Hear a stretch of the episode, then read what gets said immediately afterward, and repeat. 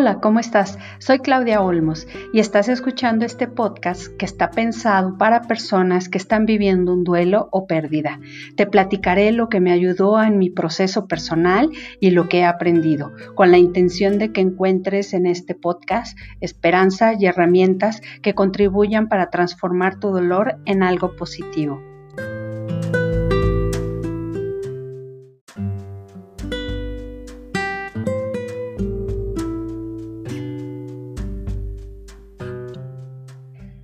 Hola, ¿qué tal? Buen día para todos. Pues estamos una vez más aquí compartiendo un episodio más. Espero que la información que vamos a dar el día de hoy sea de muchísima utilidad, ya que muchos de nosotros nos vemos enfrentados a estas situaciones y muchas veces no sabemos qué actuar y qué decir. Me refiero a cuando tenemos que dar el, pésame a alguien, qué decir y qué no decir a alguien que está viviendo un duelo. Bueno, eh, hace algunos años yo leí en, un reportaje del New York Times de, ejemplos de lo que las personas recibían como mensajes cuando les daban el pésame. Entonces me voy a enfocar un poquito en los ejemplos y después voy a dar unas sugerencias de cuál es la forma más adecuada de abordar estas situaciones. Por ejemplo, eh, contaba una mujer que se llamaba eh, Wendy, que se llama Wendy, que cuando su hija nació, nació muerta. Entonces un colega de su trabajo le dijo que no debía de haber usado la fotocopiadora. ¿Quién necesita oír eso en una situación así? En otro ejemplo, una mujer decía que eh, su esposo murió de cáncer cuando él tenía 35 años y ella solamente tenía 26. Entonces, comúnmente o lo que los mensajes que más la gente le decía le decían, "Eres muy joven, vas a encontrar a alguien más." O sea, no está totalmente pues fuera de lugar, ¿verdad?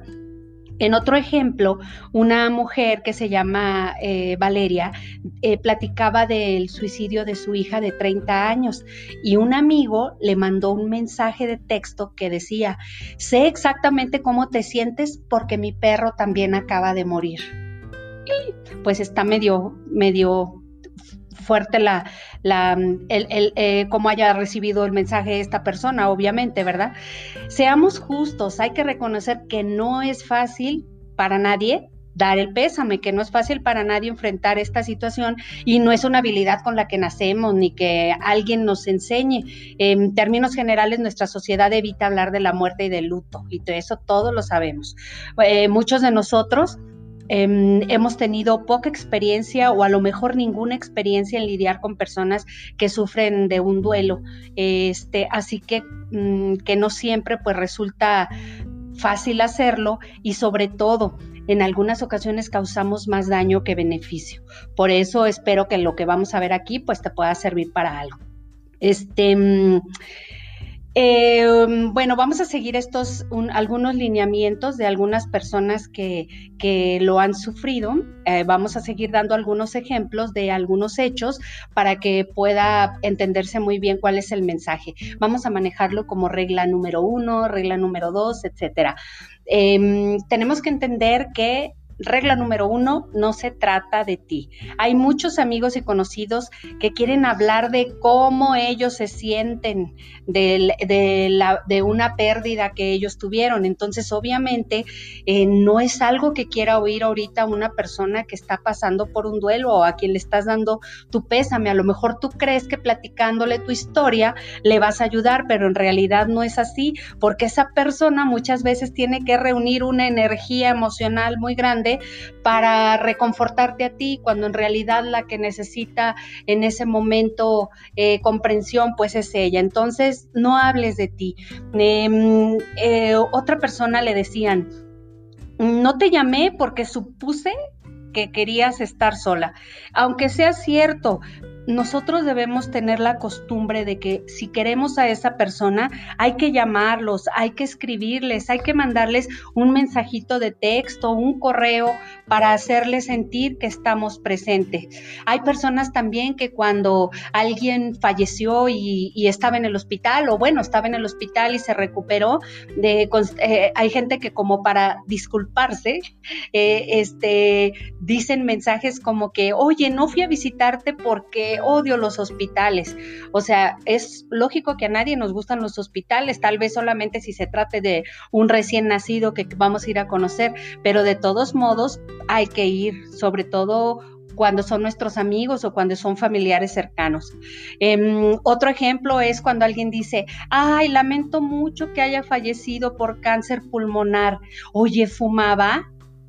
O si fue por un ataque al corazón, decían, tenía sobrepeso, o sea, esta persona solo está buscando sentirse más tranquilo y, enterarse de, de, qué cosa tan horrible fue lo que le pasó a otra persona para que no le vaya a pasar a esa persona. Por favor, esos mensajes no son oportunos.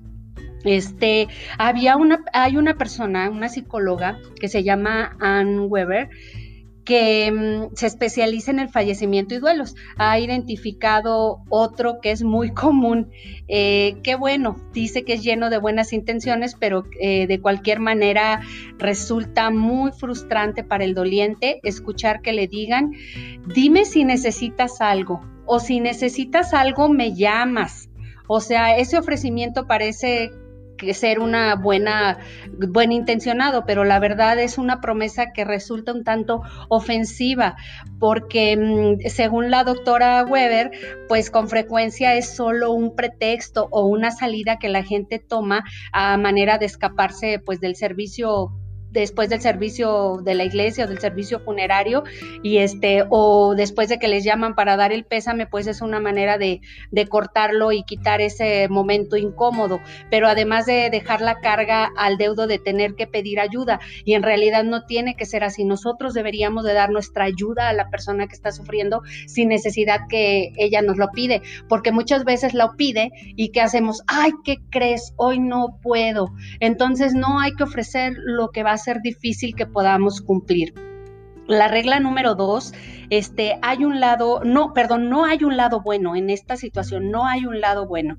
Eh, vas a escuchar muchos comentarios que buscan tranquilizarte cuando tú estás pasando por un duelo o ponerte de buen humor, por decirlo, ¿verdad? En un principio, pues puede ser un gesto amable, en la práctica es algo que nunca se agradece, o sea, nunca una bromita, un chiste eh, es bueno cuando le estás dando el pésame a alguien o cuando alguien está pasando por una situación así. Eh, cuando tú pierdes a alguien, si es que lo ha sentido o quien no lo haya sentido, cuando uno pierde a alguien, eh, se encuentra muy desprotegido en un lugar que se siente oscuro y desolado. Nada que te digan te va a alegrar y menos los comentarios que inician con una frase como al menos. Les voy a decir qué pasa. Han escuchado cuando alguien le dicen, al menos ya no está sufriendo. Eh, es una afirmación muy poco útil, la verdad. Los dolientes no quieren escuchar eso. O cuando les dicen, al menos tienes otros hijos. Eh, o al menos no se murió de sida. Eh, al menos ahora ya puede tener su propia vida. Eh, eh, o sea, yo siempre he tenido mi propia vida, no necesitaba que nadie se muriera, ¿verdad? Eh, pero la verdad es que a veces, pues, no lo hacemos con mala intención. Bueno, yo, yo creo que nunca la gente lo hace con mala intención, pero la verdad son cosas que nunca se deben de decir. Este mm, eh, si vas a comenzar con un al menos, detente, por favor, eso no ayuda. Estás intentando eh, que la persona o obligando a la persona que vea un lado positivo cuando este momento se siente devastada. Solo reconoce que la situación es muy difícil y tú valida los sentimientos de la otra persona respetándola. Eh, este, por otro lado, vamos a hablar ahora de algo que comúnmente también usamos, que es la religión. Entonces, la regla número tres es cuidado con la religión. Eh, eh, compartir tus creencias sobre Dios y el cielo con una persona que no es religiosa o que puede ser o no religiosa, eh, también pues no siempre va a ser bien recibido. si, si, el doliente no piensa como tú, es probable que además se, se sienta pues herido por tus comentarios, ¿verdad? Em, platicaba una mujer que se llama que cuando estaba embarazada de gemelos sufrió un aborto espontáneo. Estaba obviamente pues devastada, ¿verdad? Y, y, entonces pasó el tiempo y se encontró a una amiga en el supermercado y le dijo un comentario que la verdad pues sí está un poquito fuerte. Eh, le dijo, Ay, supe que eran gemelos. Supongo que Dios no pensaba que pudieras lidiar con dos bebés a la vez. Obviamente Diana tardó años en perdonarla y igual muchos de nosotros nunca lo perdonaríamos, ¿verdad? O sea, son cosas totalmente, pues que no, no ayudan a nadie, ¿verdad? Este, en grupos de apoyo para padres eh, se usa mucho eh, que digan esta frase, Dios te da solo lo que puedes soportar. Em, este, como que es muy común y aparte es, un comentario muy cruel para los papás, ya que los papás en este momento pues se encuentran destrozados, ¿verdad? Y, lo último que, que, quieren escuchar, pues son comentarios como estos, ¿verdad? Eh, por ejemplo, a una mamá que le diagnosticaron que su hija tenía un cáncer, este, pues le da a entender este mensaje de Dios solo le da lo que te da lo que puedes soportar, pues le da a entender a los papás que son débiles por, por sentirse devastados, ¿verdad? Que es un y es un comentario que además está insensible y, que bueno, nunca, nunca lo usen, ¿verdad?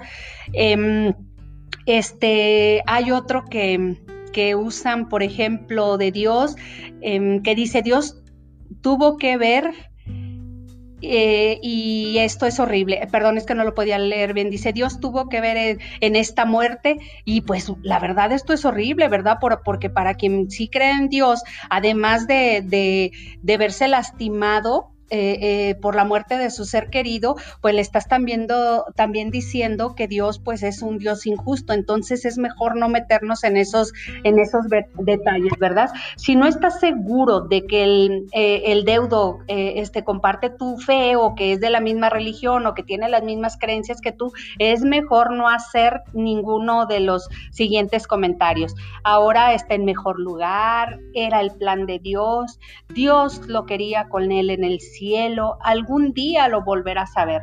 La verdad, estas cosas no ayudan, no hay que decirlas. Eh, regla número cuatro, deja que sientan lo que quieran sentir. O sea, los que están dolientes, deja los que sientan lo que quieren sentir. Eh, no les digas a alguien que está de luto cómo debe sentirse. Tal vez quieran sentirse vulnerables, quizá necesitan llorar muchos días sin parar. Entonces, en otras palabras, no les digas cosas como sé fuerte, resiste, ya no llores, ya deberías de estar mejor. Todas esas cosas no ayudan porque a lo mejor tú no lo has vivido y no puedes estarle diciendo. Incluso, pues bueno, cada duelo es muy diferente, cada duelo tiene sus tiempos, cada persona somos diferentes, nadie está bien y nadie está mal, ni es una carrera en el que llegue más pronto a, a recuperarse de su duelo está mejor, no este es un trabajo muy personal. Ahora vamos a ir a la parte positiva, lo que puedes hacer y deberías de decir en estos casos. Las listas de casos que de, lo que no se deben decir, pues ya los ya los dijimos, ¿verdad? Entonces, ¿qué sí deberías de decir? Bueno, si tú conocías a la persona difunta, cuéntale al, deudo una anécdota de esa persona, lo ideal es que sea por escrito para que todos los familiares lo puedan leer. No hay un mejor regalo que una anécdota del ser querido justo en el momento en el que parece que ya no había nada más de historias nuevas. O sea, eso es agradable. Si no conocías a la persona que falleció, eh, te sugerimos decir lo siguiente.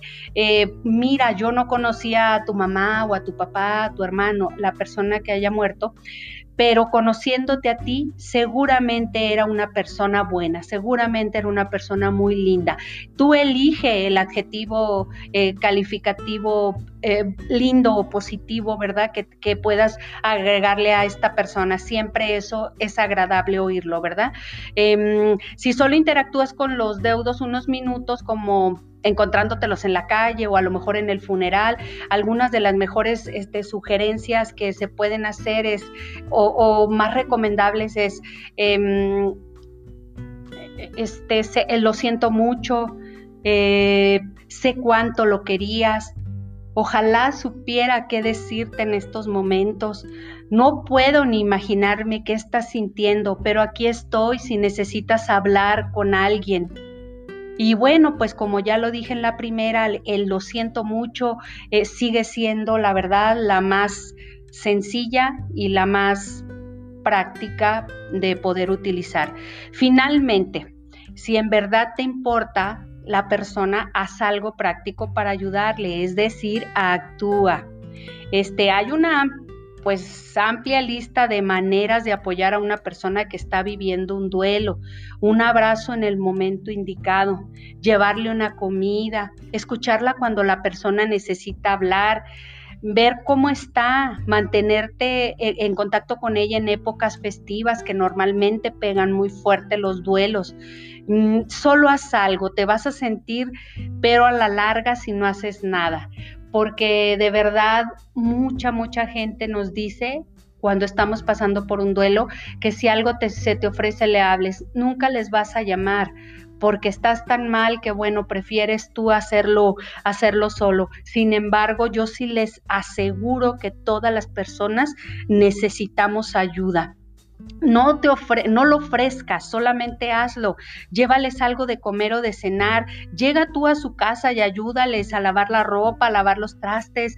Eh, si es una mamá o un papá, llévate a sus niños un par de horas para que ellos puedan estar solos y descansar. Y lo que más importa habla con la persona que falleció, no quiere que, o sea, habla de, de, ella con tu amigo, con tu amiga, de la persona que, que falleció, este, porque la persona que está viviendo el duelo no quiere que sea olvidado su familiar.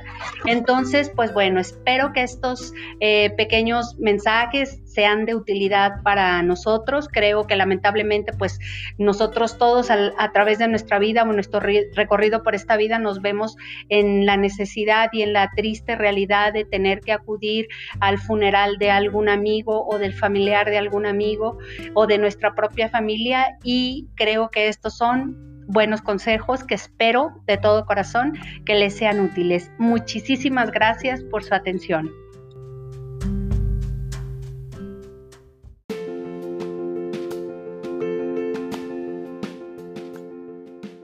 Esta sesión terminó. Ahora es tiempo de tomar acción. Recuerda compartir este podcast a quien pueda necesitarlo. Y por favor, suscríbete